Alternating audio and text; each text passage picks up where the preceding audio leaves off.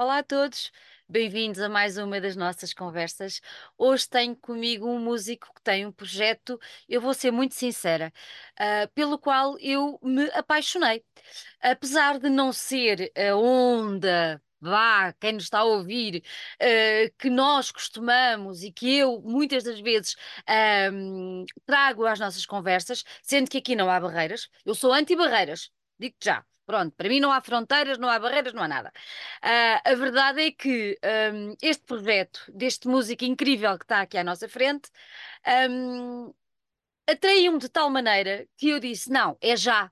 Eu tenho que os ter aqui porque eu tenho que perceber de onde é que vem esta essência tão grande e tão bonita que me vai levar eh, lá atrás, quando eu era, e sou muito fã de música portuguesa, mas não sou assim tanto de música eletrónica e agora toda a gente já está com os ouvidos em pé. Uh, e para tentar perceber esta, esta, esta dicotomia e esta, esta, esta paixão que vocês conseguiram juntar nos dois tipos de música, nos dois géneros.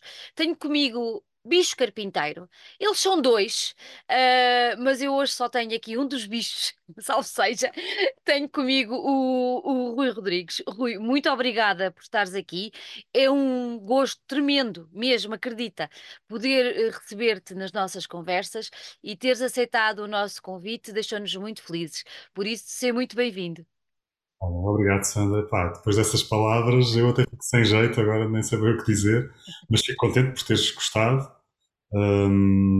bem, se calhar podemos já começar eh, a dicotomia tradição e música eletrónica. Pronto, o Bicho Carpinteiro é um, é um projeto que mistura precisamente música de inspiração tradicional, vamos, vamos classificar assim, porque nós não tocamos músicas tradicionais, aquelas músicas que toda a gente conhece, uh, ou até outras menos conhecidas que registadas, por exemplo, em recolhas muito antigas, feitas nos anos 50 e 60.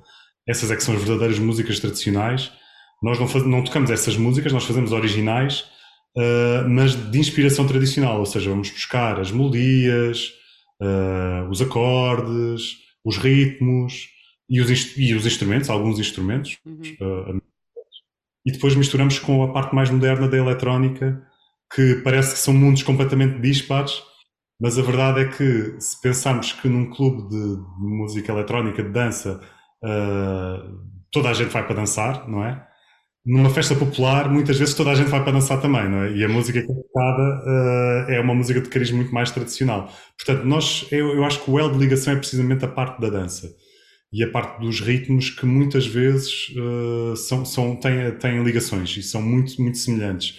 Ritmos que se calhar consideramos como chamamos no mundo eletrónico chamamos de, de techno, ou drum and bass, ou, ou, ou são, são, alguns dos estilos de música que nós, a, a, que nos vamos inspirar na parte eletrónica.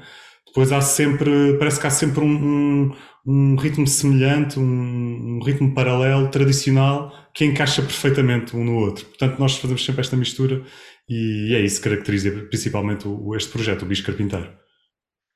Tu és um músico com bastante experiência e eu gostava que nos explicasse um bocadinho o teu processo, o teu processo, que tolta, o teu projeto, o teu, o teu processo de, de evolução, uh, como é que tudo evoluiu até chegares uh, efetivamente ao bicho. Eu sei que o bicho não, neste momento estás com o Diogo Esparteiro, mas não foi com ele que foi criado. Uh, mas conta-me um bocadinho desse teu trajeto, a tua trajetória até chegar ao bicho e como é que tu o criaste, como é que isso tudo surgiu.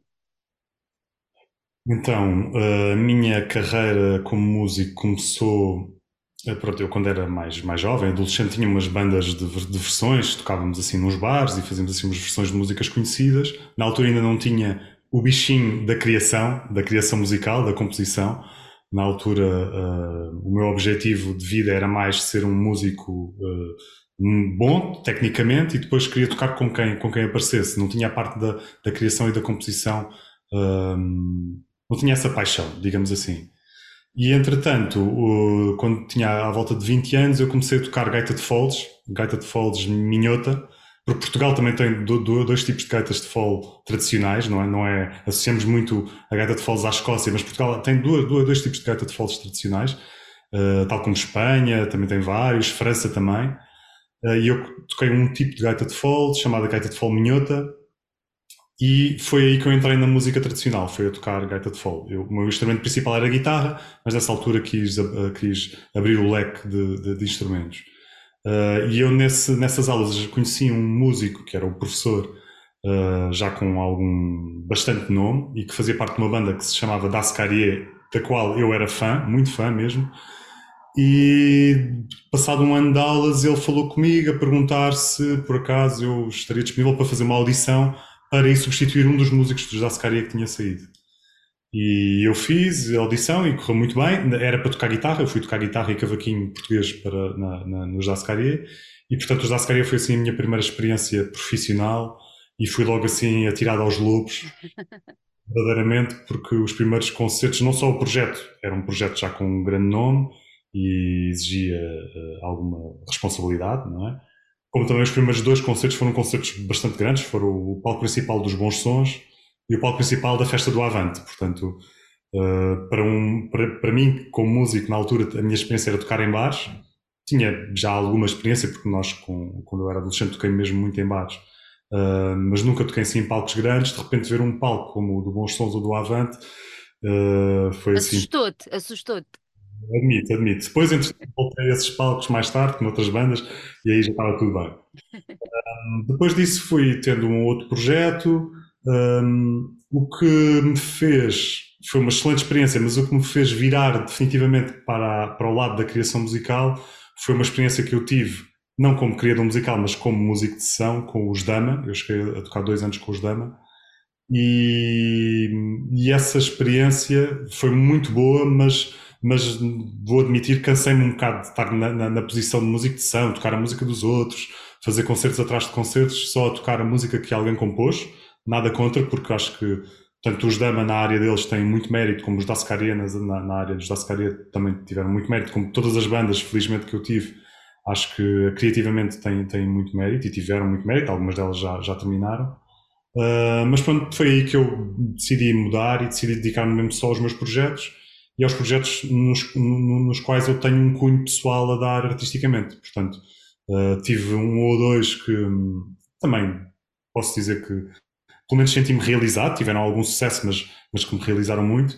E entretanto, na pandemia surgiu o Bicho Carpinteiro. É um, é um filho da pandemia, portanto, a pandemia podemos dizer que, apesar de tudo o que mal trouxe, teve este projeto, pelo menos a nível pessoal, que foi, que foi bastante gratificante e que foi bastante proveitoso, está a ser bastante proveitoso.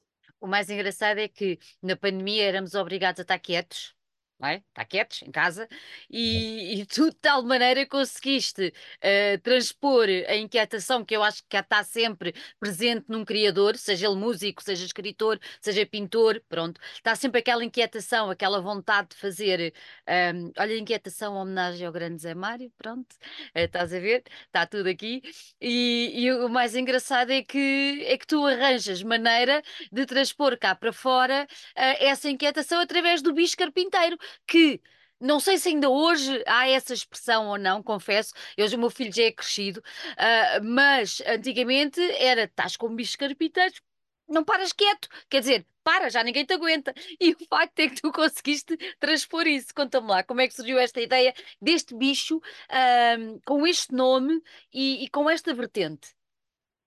Então, o nome está diretamente ligado ao que tu acabaste de dizer. Nós eu, como o Vasco Casais, que era o músico que me acompanhava, uh, que, voltando atrás na história que eu contei do, do meu percurso, foi a pessoa que me convidou para os Dascaria, ele é o fundador dos Dascaria, um, e nós os dois criámos depois este projeto, o Bicho Carpinteiro, e porque Bicho Carpinteiro, a expressão tem exatamente essa, essa conotação, esse significado que tu, que tu explicaste, Uh, todos nós ouvimos quando, era, quando, éramos crianças, não é? Ah, parece que tem bicho carpinteiro, não para quieto.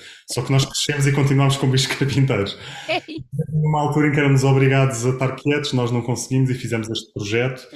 Uh, curiosamente, apareceu, uh, fomos convidados para tocar, isto antes do projeto estar, estar criado, nem, nem tínhamos falado na hipótese de fazer um, um, esta mistura da música tradicional com a eletrónica, estava tudo ainda muito. Uh, nunca tínhamos discutido essa ideia mas convidaram-me a mim e ao Vasco para ir tocar num festival em Chaves, ainda, ainda aqueles festivais naquela onda de, de, toda a gente com máscara, o distanciamento todo, um número muito limitado de pessoas, mas pronto, mas, mas felizmente aconteceu em 2020.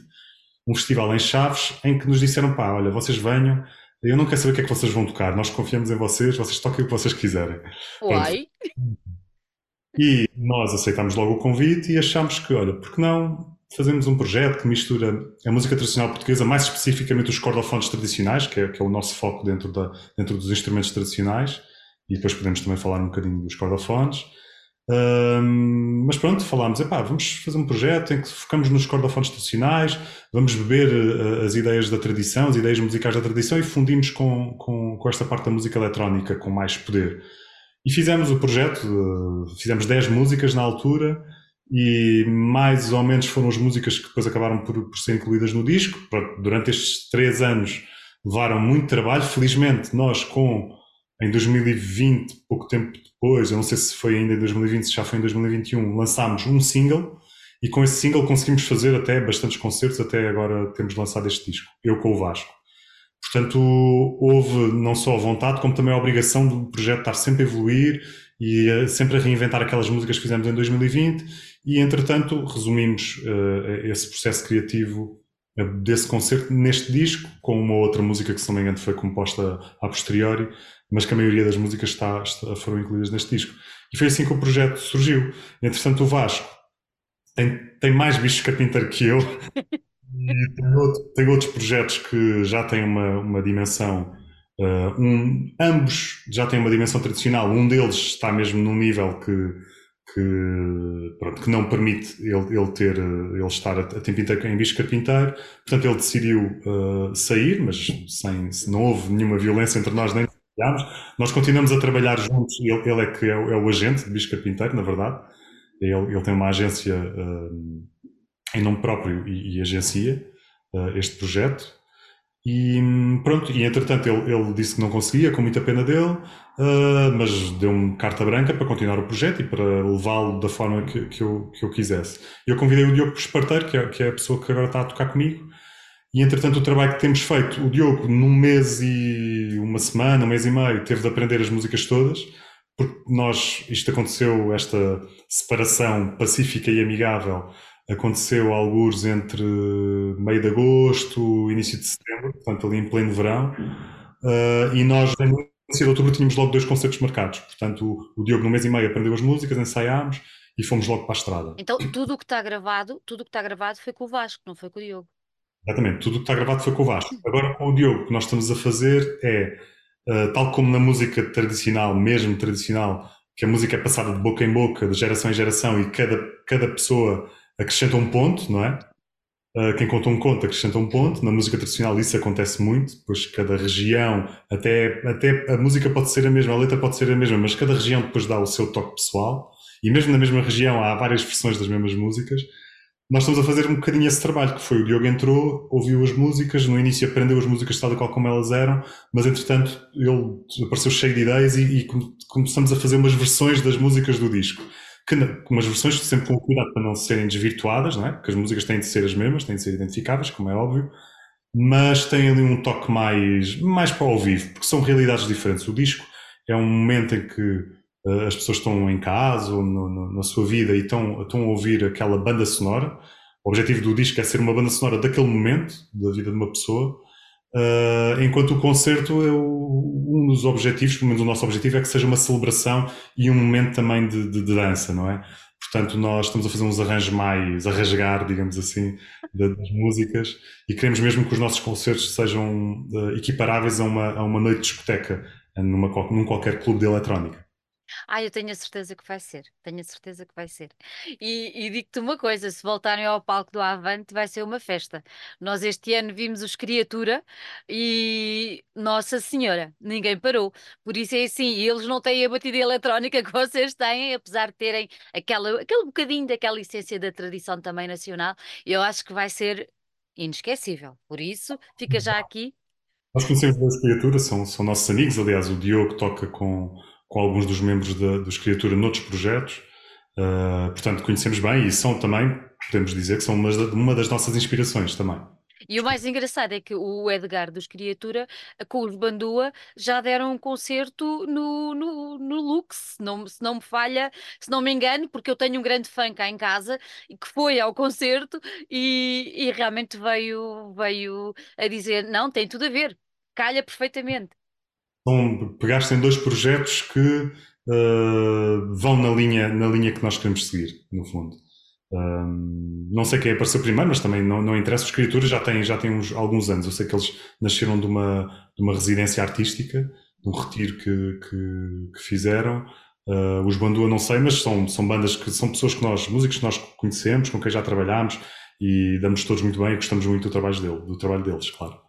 É muito bom porque eu acho que, uh, e foi uma das coisas, quando eu vos conheci, fiquei, fiquei mesmo encantada, foi de perceber que há uma tendência um, que é não vamos deixar a tradição uh, ficar parada, mas também não vamos nos submeter àquilo que se calhar os mais velhos entendem por tradição.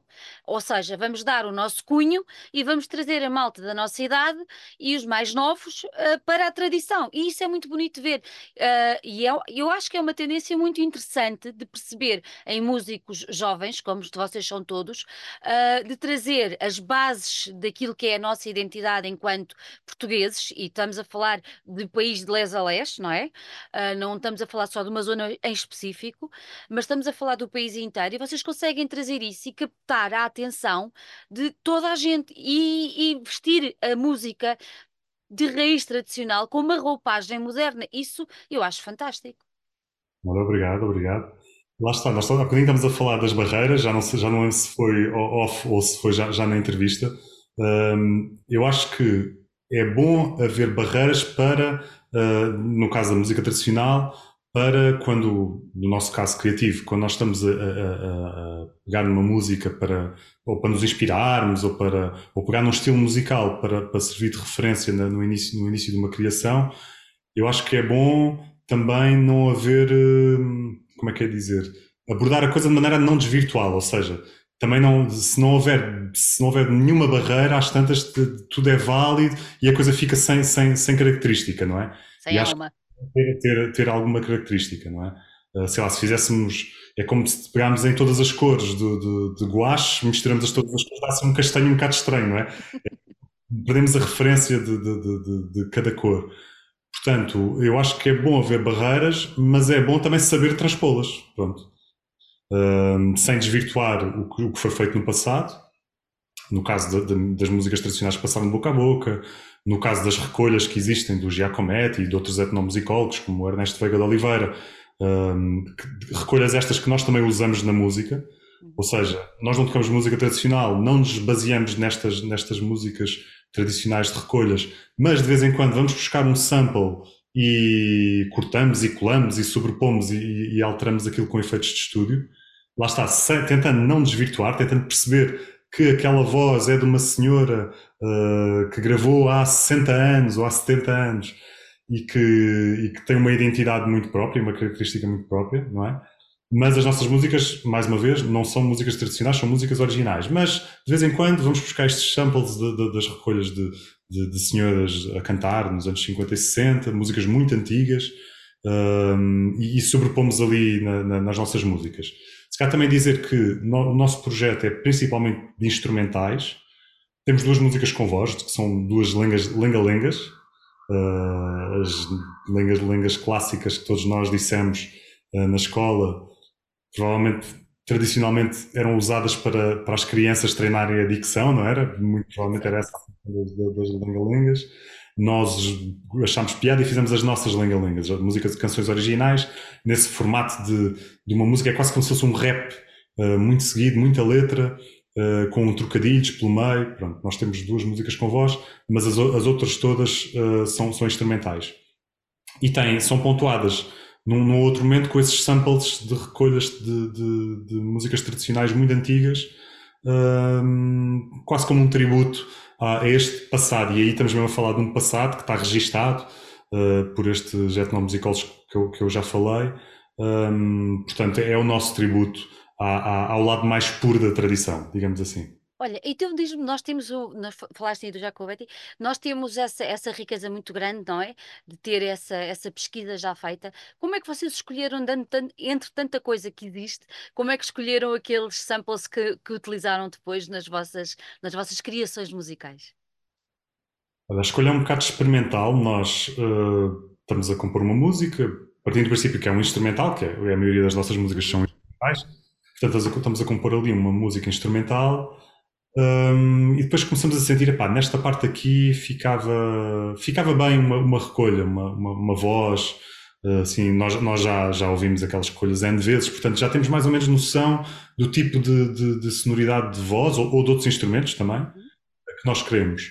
E depois temos, uma, uma temos as recolhas em, em, versão digital, em versão MP3, e andamos ali a ouvir e vamos ouvindo a nossa, a nossa composição inicial e ouvir a, a recolha. A composição inicial, a recolha, e vamos comparando e há, e há sempre uma que parece que encaixa na mus, parece que foi, foi feito mesmo para aquele momento.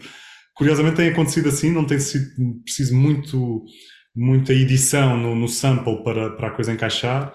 Nós pegamos, encaixamos, damos só de um retoque ao outro e a coisa encaixa perfeitamente. Portanto, esse processo tem sido bastante natural. Depois tentamos também uh, estas recolhas, quando são canções cantadas, têm letra, não é? Uhum. E depois é o processo seguinte. Às vezes também acontece a, a música, musicalmente, o sample ficar muito bem, mas a letra não encaixar com a ideia da, da, daquele instrumental, porque o instrumental, apesar de não ter uma letra, nós temos parte sempre de uma ideia, de uma narrativa ou de uma ideia uh, escrita, pronto, uma frase, um poema, um, uma palavra, nós partimos disso sempre como, como, como, referência.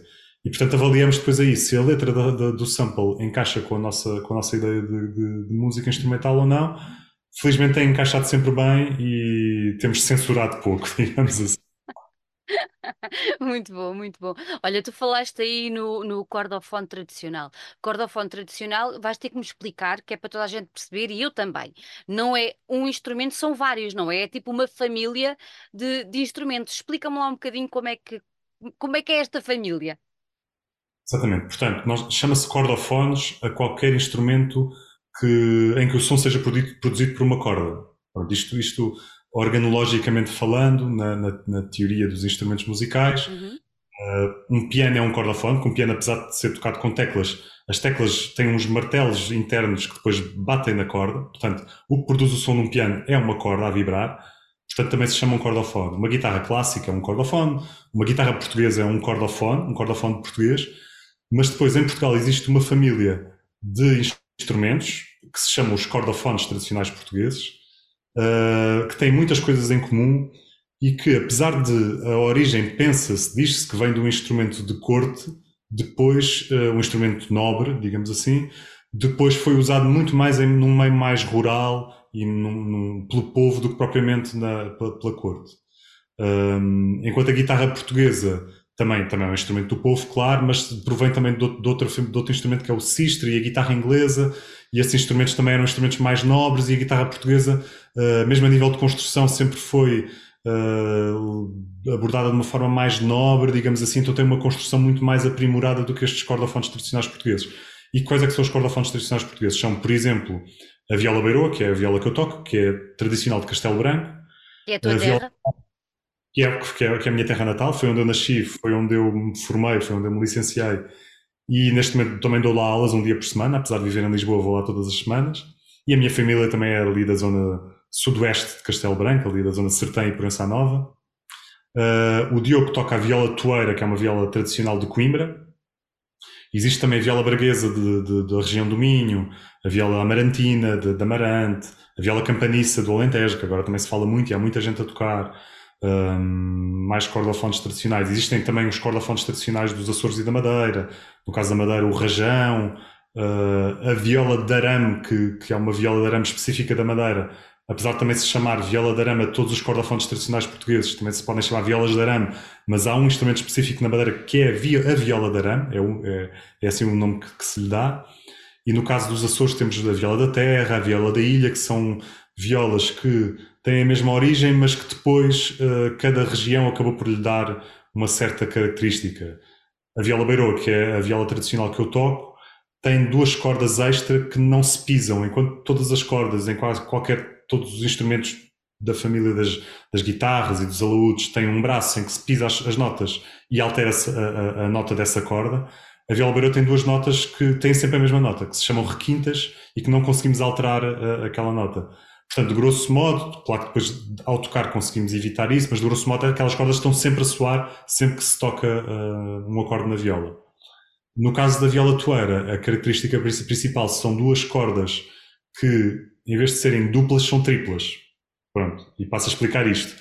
Os cordofones tradicionais portugueses uh, têm todos cordas duplas, ou seja, eles têm seis conjuntos de cordas, uh, alguns cinco, mas são todas duplas. Para cada nota há, há, há uma corda dupla. Uh, a razão de ser, pronto, tem, tem, uma sonoridade específica, é como a guitarra portuguesa. A guitarra portuguesa também funciona assim. São seis conjuntos de cordas duplas. Uh, dá uma sonoridade, sonoridade específica, mas acredita-se também que estes instrumentos tocados ao ar livre, tendo cordas duplas, tinham mais projeção sonora. Portanto, é uma das razões que se acredita uh, serem, uh, na origem da, da, das cordas duplas. Uh, e no caso da viola toeira, especificamente, tem quatro conjuntos de cordas duplas e tem duas cordas triplas, o que torna a nível da execução não tão a execução um bocadinho mais difícil. Não é tão fácil de tocar a viola toeira, pelo menos daquelas cordas, mas, mas pronto, é assim a característica especial. Uh, depois, claro que tem, há sempre detalhes estéticos, que depois cada viola tem os seus, por exemplo, a viola amarantina uh, é muito característica porque tem, um, em vez de uma boca redonda, tem dois corações como, como boca. Uh, no caso da viola toeira, a viola toeira também tem uma boca muito estreitinha em comparação com as outras violas. Uh, pronto, cada, cada viola tradicional, apesar de fazer parte, todas fazerem parte da mesma família dos cordofones tradicionais portugueses, depois tem a sua especificidade. E, e eram usadas tradicionalmente também para funções diferentes. No caso da viola beiroa, uh, havia dois rituais uh, registados pelo. Acho que estão, estão os dois registados pelo Giacometti, que eram dois rituais populares em que se usava a viola beiroa para, para acompanhar cantos, cantos, cantos para esses rituais. Uh, no caso da viola toeira, antes da guitarra portuguesa de Coimbra, estava associada muito às tunas, pronto, depois cada, cada corda-fonte tem as suas, era, usado nas suas, nos seus rituais, pronto, porque toda a música tradicional, uh, dizem os etnomusicólogos, tinha uma função específica, ou era para um ritual uh, relacionado com o trabalho, ou para um ritual relacionado com a religião, ou para um ritual relacionado com dança, simplesmente, ou era um, era um momento de lazer, mas era tudo, tudo, tudo baseado em rituais. Portanto, este lado social também está muito, muito associado à, à música tradicional.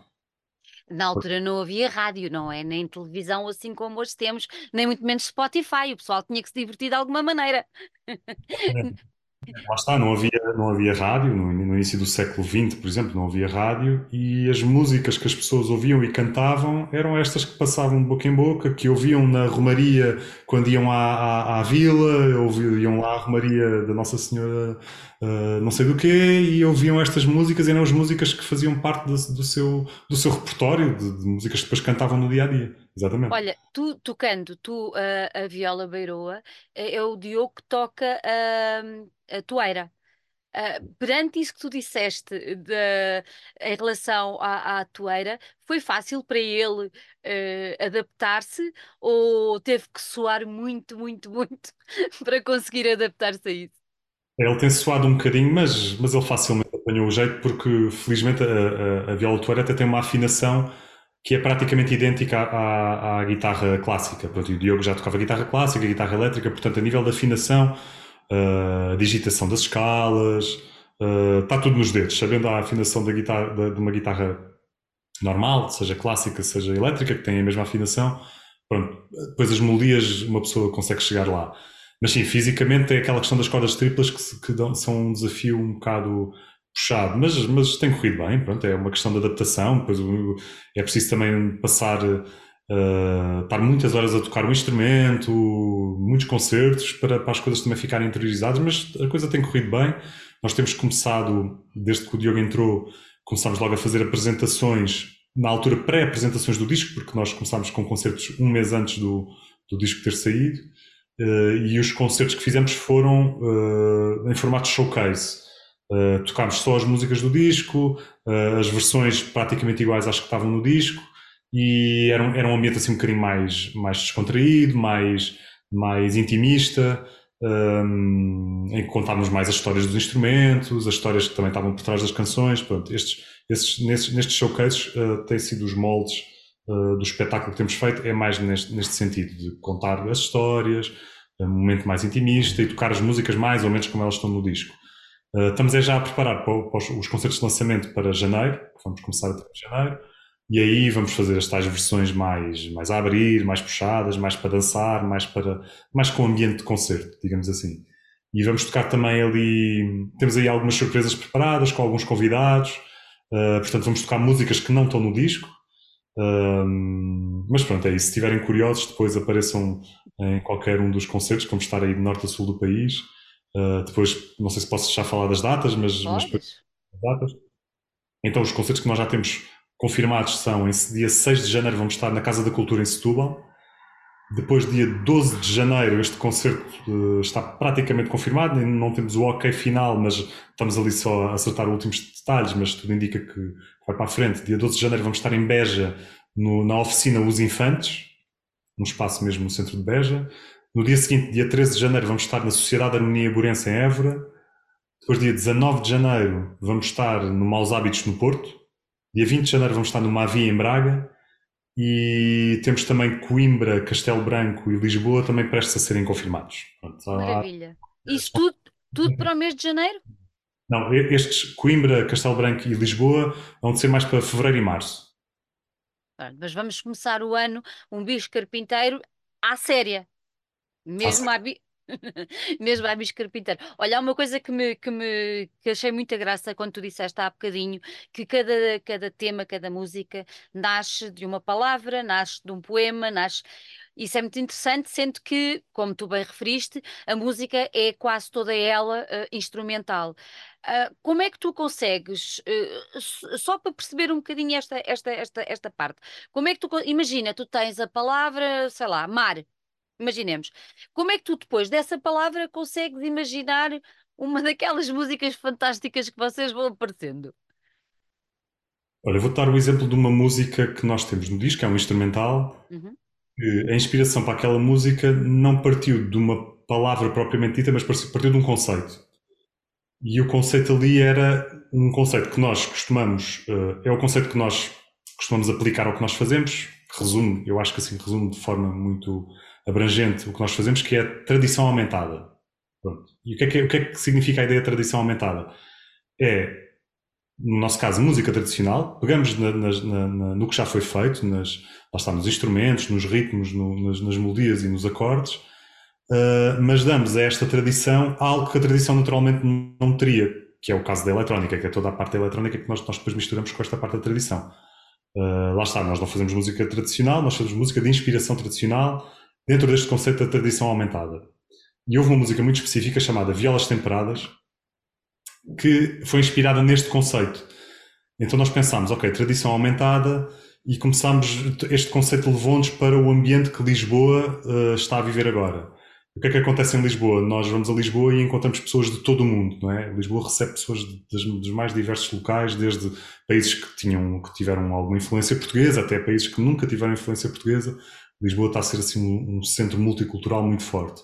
E nós adoramos isso, essa, essa energia, e achamos que a tradição, neste momento, está-se a fazer tradição em Lisboa com esta mistura toda. Uh, portanto, a música foi inspirada uh, nesta, nesta ideia da tradição aumentada, da tradição uh, receber influências de outros sítios, e uh, na prática o que aconteceu foi nós tentámos dar à música um lado tradicional português, mas também um lado uh, que remetesse, neste caso mais especificamente para a África. Uh, a música acabou por ficar com uma sonoridade, a meu ver, uh, desculpem se houver alguém especialista em música cabo-verdiana, mas tem um, um, toque qualquer cabo-verdiano na, na, música. Apesar de eu, de eu, gostar muito de música cabo-verdiana, não sou um especialista e, e não ouço assim muita música cabo-verdiana, mas acho que há ali um toque, há ali um toque da, daquelas ilhas de Cabo Verde. Um, portanto, esta música foi inspirada nesta ideia de tradição virada para a frente, da tradição que não é estática e que, e que está sempre a receber influências de, de, outros, de outros sítios, no caso específico de Lisboa, de outros sítios do mundo. Um, estou a pensar aqui noutra música para dar outro exemplo. Um, por exemplo, a música que introduz o disco, uh, se calhar começou por ser uma pequena, um pequeno trecho musical, aí a, a primeira inspiração não foi uma, uma palavra nem uma ideia, mas aquele pequeno trecho, era um meio dúzia de notas, remeteu logo para uma coisa super profunda, uma coisa super super, um ambiente quase de nevoeiro em que estamos a andar para a frente e não sabemos o que está lá à frente. Um ambiente de descoberta. e acabou por ser a música, uh, a introdução ao disco, é uma música introdutória que cria um ambiente para o que depois aí vem, mas é uma música que não dá logo, não mostra tudo o que o Bicho Carpinteiro é, nem o que o nosso disco tem para mostrar. Portanto, é uma música cheia de, de mistério, de neblina, e acabámos por lhe chamar Bruma, precisamente por causa disso. Pronto, são, estas, são estas pequenas ligações depois a, a uma ideia, a um conceito, a uma narrativa, a uma palavra, a uma frase, que nós tentamos sempre arranjar. Um, porque uma música instrumental acho que também pode ser uma canção, pode ser cantada e cantarolada como se fosse qualquer canção, simplesmente não tem letra, mas pode ter uma carga emocional associada. Exatamente, nós temos o fado, não é? Quando não é cantado, uh, e não era, acho que no início, não sou grande especialista, mas acho que no início não era cantado, era dançado, dizem, não sei, uh, mas, mas é muito interessante. Uh, agora, por causa desta coisa da música cabo-verdiana e de, de, de, das temperadas, nas outras temas há alguma influência de outras músicas, uh, especificamente uh, em regiões uh, nacionais? Ou seja, alguma música vais buscar, por exemplo, mais uma influência à tua terra, ali para o lado de Castelo Branco? Tens alguma que vá ali mais, não sei, para o Alentejo? Confesso que não me pareceu haver lá muitas. Exato. Para, para o Alentejo posso dizer que nós não, não fomos muito ali para a região do Alentejo. Acho mal! É, e, e é uma ideia nós fazemos uma música inspirada em toda, todo o repertório alentejano. Uh, provavelmente para o próximo disco iremos explorar isso. Mas nós, para além, para além do fado, que também exploramos, apesar de não ser o foco do, do, do, do projeto no que toca à música tradicional, também, também vamos beber ao fado. Nós temos, por exemplo, uma chula, que é um, um ritmo tradicional do Minho, uh, chamamos de a chula do bicho, no, no disco está só chula, mas também costumamos dizer que é a chula do bicho, um, temos uma música que se chama Larai Larai, que é inspirado num repaseado de Trás-os-Montes. Uh, não tem exatamente a estrutura de um repaseado, que é uma dança tradicional, o repaseado, um, mas, mas toda a melodia, a carga da música é muito inspirada no, no e o ritmo, apesar de não ter a estrutura, ou seja, não dá para dançar a dança tradicional do repaseado, não vai encaixar 100% ali. Tinha de ter ali uma alteração, mais, mais dois tempos, se não me engano, mas, mas, mas é, há uma clara inspiração no repaseado. Depois temos uma música que é chama-se Fadão, que tem aqui uma sequência de influências que vai. Uh, o fadão é inspirado num fado corrido e o fado corrido, por sua vez, é inspirado num corrido do Algarve. E, portanto, também é uma dança, o corrido, e neste caso a estrutura é mesmo a estrutura de um corrido, e, e nós chamamos, chamamos de fadão, porque lá está, tinha esta ligação ao fado corrido e ao corrido, e nós, na altura, quando estávamos a fazer a música, era uma das músicas mais desafiantes tocar, então dissemos, pai, não, isto é um fadão, isto é mesmo difícil. É um, um fado corrido, isto é um fadão corrido. Pronto, então teve essa um bocadinho de, de, de, humor que, apesar do projeto não ter esta carga humorística, até tentamos ter um lado mais profundo. Uh, tanto eu como o Vasco, como eu, como o Diogo agora, temos, temos, levamos a vida numa boa, portanto, temos também um, um lado muito leve para, para mostrar. Vocês são só dois, não é? Uh, o núcleo duro, digamos assim, do, do, do, bicho. Isto para te perguntar relativamente aos showcases, muito bem, os dois, certíssimo, mas relativamente aos concertos que aí vêm e que já, já falamos as datas, como é que isto se vai transpor para cima do palco? Ou seja, cada um de vós vai tocar só a sua guitarra, quem é que toca as outras coisas todas? Imagino que deve haver muita coisa ali pelo, pelo meio. Como é que isso tudo vai funcionar? Então, uh, nós na abordagem que estamos a fazer aos concertos ao vivo é uma abordagem da música eletrónica. A música eletrónica vive muito de ter coisas já, já pré-gravadas e, e, esta coisa do ter pré-gravado não é, não é por uma questão de playback nem por ser mais fácil. É porque a música eletrónica é uma música que vive muito de processamento em estúdio, muito trabalho de trabalhar o som, escolher o som certo, manipulá-lo de formas que depois ao vivo é muito difícil de replicar. Portanto, há muita coisa da música eletrónica que para soar uh, com todo aquele detalhe, com toda aquela, aquela pujança que, com a qual foi criada para disco, depois a única, a única solução é ter, ter essas camadas gravadas. Mas, mas lá está, isto é uma abordagem da eletrónica, toda a gente o faz assim. Uh, queria agora dar um exemplo, não, não, não me vem à cabeça nenhum para prático, mas, mas toda a gente faz, usa uma base pré-gravada para ter ali o sustento e, mas depois, por exemplo, certas vozes ou melodias que são as melodias principais da, das, das, músicas são tocadas efetivamente ao vivo. E é mais ou menos isso que nós fazemos. Nós, em quase todas as músicas, tocamos os cordofones, tudo o que é cordofones é praticamente tudo tocado. Uh, e depois temos a parte eletrónica gravada por trás, um outro momento em que eu toco sintetizador também. Uh, cantamos os dois as lenga-lengas. Lenga uh, e eu toco cavaquinho também em duas músicas. Pronto, este é o set. Estamos, temos reservado para os concertos de lançamento uma parte, uma secção do concerto em que vamos ter um convidado a tocar, a tocar outros instrumentos. Não queria revelar já tudo, porque deixar aqui o, o, a curiosidade, quero aguçar aqui a curiosidade dos espectadores. Um, portanto, no futuro, talvez assim um, um, um, convidado mais dedicado na parte da percussão, muito provavelmente irá acontecer. Pronto, já desvendei, nos, nos concertos de lançamento provavelmente iremos ter um, um percussionista a tocar connosco, mas será num momento muito específico do concerto. Portanto, o core da banda sou eu e o Diogo a tocar por cima da eletrónica. Este disco tem formato físico ou só digital? Tem, tem formato físico. Olha, por acaso tenho aqui um, um disco mesmo ao meu lado. Ok, está aqui. Este disco foi, este formato físico é, é também muito artesanal. Uh, não foi feito por nós, mas foi feito pelas nossas designers. Não só o design foi criado por elas, como a própria capa é carimbada à mão por um carimbo escavado por elas. É uma técnica, não sei decorar o nome, se não me engano chama-se linogravura. É uma, existe uma umas placas de linóleo que podem ser escavadas e elas escavaram, fizeram esta, todos estes, aqui o, o lettering do Bispo Carpinteiro, esta gravura e depois com tinta, metem tinta na, nesse, nesse, nesse master, nesse, nessa, nessa, nesse linóleo que foi escavado e depois carimbam uh, capa a capa, unidade a unidade, tanto a parte da frente como a parte de trás. Portanto, é um disco que sai muito do pelo o, fabrico, mas, mas que depois ganha essa carga artesanal que só os artigos manufaturados conseguem ter, que é cada unidade é, é especial e tem umas imperfeições que as outras não têm. Portanto, queríamos dar também esse cunho a, a este objeto físico. Uh, o disco também é numerado, ou seja, é numerado aqui atrás. Okay? Tem uma numeração uh, específica, são 300 unidades, portanto podemos considerar que é uma edição de colecionador. É uma edição muito curta, numerada, e com toda esta parte gráfica personalizada, uh, tentámos assim dar-lhe um, um, valor que, infelizmente, o, o, disco físico cada vez está a ter menos valor por causa disso. Né? Toda a gente quer ouvir na internet, eu próprio também, não, não, não desfazendo, também, também sou dessa geração que, que aderiu mais ao streaming do que, do que ao disco físico, mas a verdade é que o objeto tem sempre, tem sempre outro valor, não é?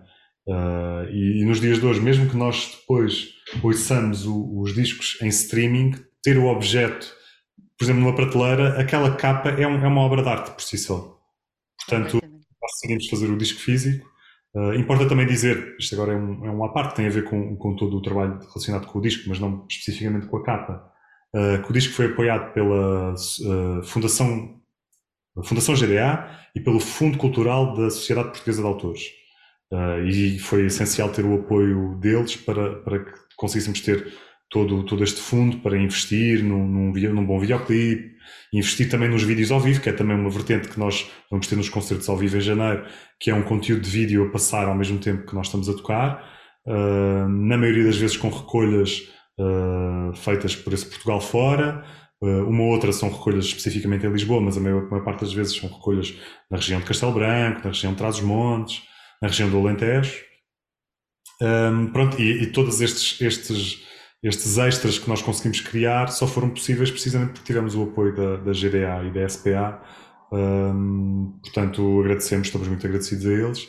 E pronto, e tudo, todo este trabalho está aqui resumido neste disco, que é um disco homónimo, não tem propriamente um título, é um disco de apresentação do projeto, chama-se Disco Carpinteiro, tem 10 faixas e podem adquirir uh, na FNAC, ou podem adquirir também diretamente a nós nos concertos ou encomendar por, por mensagem privada nas redes sociais.